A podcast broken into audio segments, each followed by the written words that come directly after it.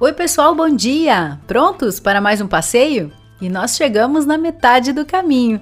O episódio de hoje é o quarto dos oito que fazem parte da primeira temporada da série Pé na Estrada. E desta vez saímos de Marau novamente. Nossa equipe foi a Vila Flores, onde está instalado o complexo turístico Vila Capuchinhos. Seguimos pela IRS 324 em direção à Serra Gaúcha. Em Nova Prata, acessamos a BR 470 até a Rua do Seminário, em Vila Flores.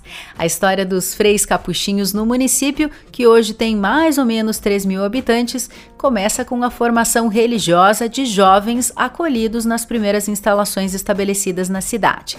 Aliás, é na forma de acolher que a Vila Capuchinho se transformou em um espaço de convivência diferenciado e que tem atraído turistas de todas as regiões do país. No local, os princípios da ordem franciscana são amplamente valorizados. A pousada, as piscinas de águas termais, a capela, o restaurante e a vinícola. Em cada um dos ambientes, a história é preservada e cria uma simbologia inspiradora. Todos os espaços são pensados para que ajude a unidade. Entendemos? Ah, os bancos, as cadeiras, as mesas, os, os ambientes externos, com as cadeiras que ajudem ao diálogo, né? Daí as pessoas passam por aqui, estão passando uns dias, dois de folga. É uma oportunidade de estar junto, de dar um tempo a si mesmo e com as pessoas, ou a família, ou as pessoas amigas que aí estão temos uma missão muito bonita, importante, e quem vem penso que faz essa experiência de um espaço mais do silêncio, da acolhida, da natureza, da espiritualidade, né? Então é esse o nosso objetivo aqui da Vila Capuchinhos, de acolher as pessoas da melhor forma possível. Alguns marauenses devem ter reconhecido essa voz, né? O Frei José Lanning atuou muitos anos em Marau. Hoje ele é o diretor da Vila Capuchinhos. Com ele, vamos voltar no tempo e conhecer esta conexão entre o passado e o presente que justifica a tradição preservada nos detalhes e a motivação reconhecida em cada nova obra do complexo. Então, em 1948, chegam os primeiros frades em Vila Flores, iniciando a construção dos prédios, dos conventos, para acolher os jovens, os adolescentes seminaristas que com estudo se transformariam em novos frades, né, para dar continuidade da vida religiosa, na formação e assim por diante. Que 2000 iniciou a caminhada da pousada, uns aqui na frente do, do desse prédio já tinha uns quartos com banheiros, né? Então e, e, é, acolhia hóspedes que eram representantes comerciais, grupos que iam para as águas termais de Nova Prata e outros grupos, outras pessoas, né? Porém, isso foi até 2011, 2012, onde o município e os municípios da região se uniram para iniciar ou para dar continuidade, dar força, investir pesado numa caminhada de turismo para trazer o hóspede que vinha de Bento Gonçalves que viesse para cá também, né? Daí nós iniciamos com a, a, reforma aqui dos espaços, né? Que continua até hoje ainda, né? E também nesse período a, a gente iniciou com o licenciamento todo a perfuração do poço das águas termais, que depois demoraram mais cinco anos e meio dos licenciamentos, todas aquelas normas legais que preciso, né? Então são três anos que estamos com as águas, digamos, aprovadas, né, com todo bem legalizado e que estamos usando, utilizando, tem as piscinas aí de águas termais, né? Então é, é um ambiente bonito para se passar um dia, caminhar, fazer caminhadas, conhecer, estar junto à natureza, né? De, de, de também fazer a experiência. Hoje se fala muito do turismo de experiência sempre uma nova experiência. E o que eu posso dizer para vocês é que são vivências emocionantes.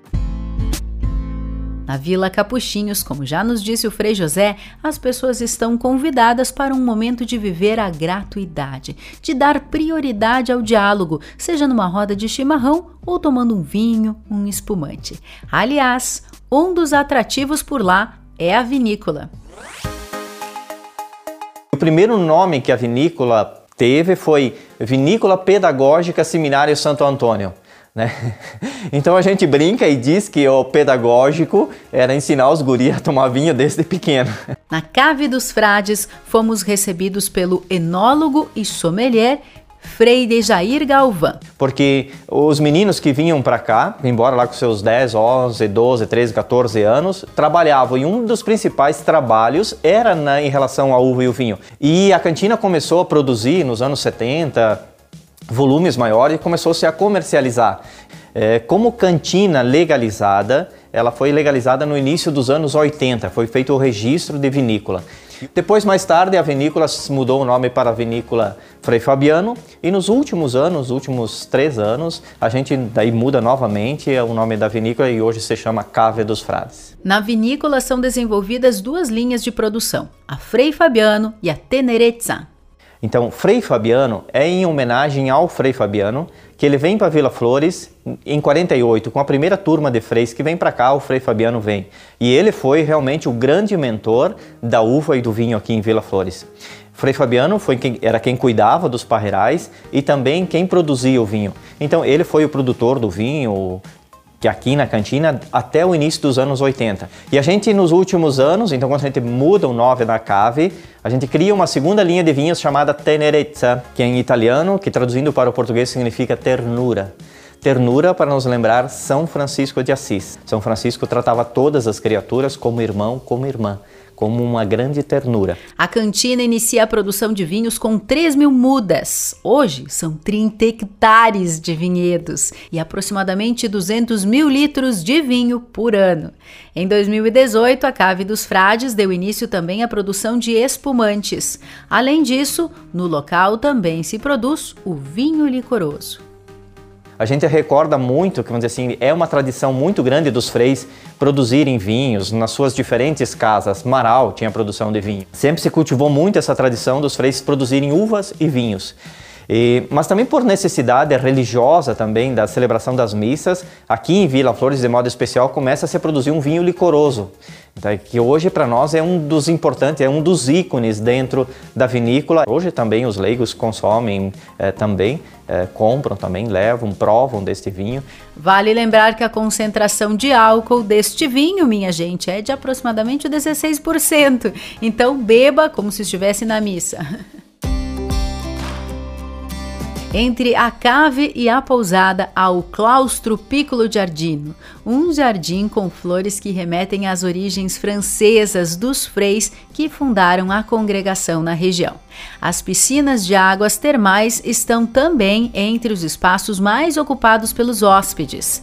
A área coberta é muito procurada por quem busca por um momento de relaxamento, com jatos de hidro, água aquecida e um bar com bebidas especiais, drinks e petiscos. Tudo pensado e executado com muito carinho. A gente trabalha com conceito, né? Então a gente procura, nós temos uma equipe, né, que que a gente pensa, reflete junto com arquitetos demais, os gerentes, os, né, para eh, dar uma continuidade nessa caminhada. Também tendo presente toda a história dos frades que aqui passaram, né? Que vieram lá, primeiros vieram da França, chegaram, né? Eh, aqui no Rio Grande do Sul, se instalaram também aqui em Vila Flores e eles trouxeram toda uma cultura, toda uma caminhada, né? Todo, e, e, e também a gente dá um destaque especial é, para o local e regional, né? mesmo pelos produtos até que são consumidos né, no próprio restaurante, né? valorizando as agroindústrias do município, do, do, da região, quando não tem no município, né? mas que tudo seja quanto mais próximo, melhor. Né? Então cria também é essa unidade, é esse jeito de ser, de acolher e que as pessoas gostam e vêm por causa disso também, né? E a nossa presença dos freis também, que nós residimos aqui dentro da, da pousada, né? Então também acho que essa relação mais próxima, né, com o hóspede, ela é bem interessante para nós e para eles também. De forma e faz essa experiência de caminhar juntos dentro desse conceito que temos e que trabalhamos a cada momento e que é uma equipe que trabalha, não, é, não sou eu nem é um outro, mas é pensado juntos. Ah, o Frei José nos falou dos produtos consumidos, né? No Empório, os visitantes podem adquirir os souvenirs, artesanatos, vinhos, espumantes e os demais itens que remetem à Vila Capuchinhos. E, gente, essa não foi a primeira vez que eu estive por lá, não. Mas em cada oportunidade de retorno, há uma novidade nos esperando. A gente está vendo e sentindo e que as pessoas gostam de vir aqui, estar aqui e nem sempre tem um espaço, né? Em especial nos fins de semana, no, nos feriados, naquele momento que é mais favorável para as famílias virem, né? Então a gente está continua nas reformas e na ampliação. Então estamos já com numa boa caminhada aí para entregar metade ou até o fim desse ano mais 58 apartamentos, né? Ampliando mais uma piscina também, que também está bem adiantada a construção, para dar maior condições ao, melhor qualidade também de, de, atendimento ao turista, ao hóspede que aqui vem e também favorecendo que se torne mais fácil para conseguir que não precisa tanto tempo ficar esperando, né? É, e depois na sequência aí a gente vai também ver a questão da, da cantina, da cave, da, das pipas históricas, e futuramente, quem sabe, um pequeno parque. Como assim um pequeno parque, Frei José? Agora fala. Hoje nós temos as, as piscinas que são utilizadas para o hóspede, só para quem se hospeda, né? Porque não tem um espaço maior. Mas assim, tem todas as pessoas que gostariam mesmo da região, locais em especial, passar o dia. Né? Então nós vamos ter que eh, pensar, estamos pensando sim, esse espaço, esse ambiente para que as pessoas possam passar o dia aí um day use, né? E, com as piscinas e com outros também ambientes, né, favoráveis aí para ter as condições de passar um dia agradável, bonito aí, não só com água, mas com outros outros entretenimentos, né? Então, mas isso vai demorar um pouquinho ainda, mas é futuro. Hashtag expectativas foram criadas. E para finalizarmos o episódio de hoje, deixo aqui o meu testemunho e posso garantir que o William, que estava comigo nas gravações, diz o mesmo sobre a comida. Café da manhã, pessoal, é coisa de revista, juro, e o cardápio das demais refeições é extraordinário. Confere as imagens no Facebook, Instagram e YouTube da rádio. Aliás, eu quero agradecer a todos que, além de nos acompanhar por aqui na frequência, também comentam, curtem e compartilham os vídeos que produzimos para o Pé na Estrada e publicamos também aos sábados nos nossos canais digitais. Ainda sobre a Vila Capuchinhos, vamos deixar aqui também um beijão para a Maria Rita Gregol, que atua como gestora no complexo turístico e nos deu todo o suporte necessário para levarmos até você mais esse esse episódio do Pé na Estrada. Inclusive, quem acompanhar o episódio em vídeo vai ver também algumas imagens da Santa Vindima, a celebração da colheita da uva, que ocorre nos meses de janeiro e fevereiro. Até o dia 26 de fevereiro, sempre aos sábados, uma programação cultural e gastronômica é realizada na vila, também com o intuito de celebrar o legado dos frades que abriram caminho para tornar o sul do país uma região viticultora, uma das mais importantes do continente. O evento também homenageia Nossa Senhora da Uva para quem reza por uma boa safra. O turismo regional, gente, é rico, rico em opções para começar. Então coloca o pé na estrada conosco, porque semana que vem tem mais. Para onde vamos será?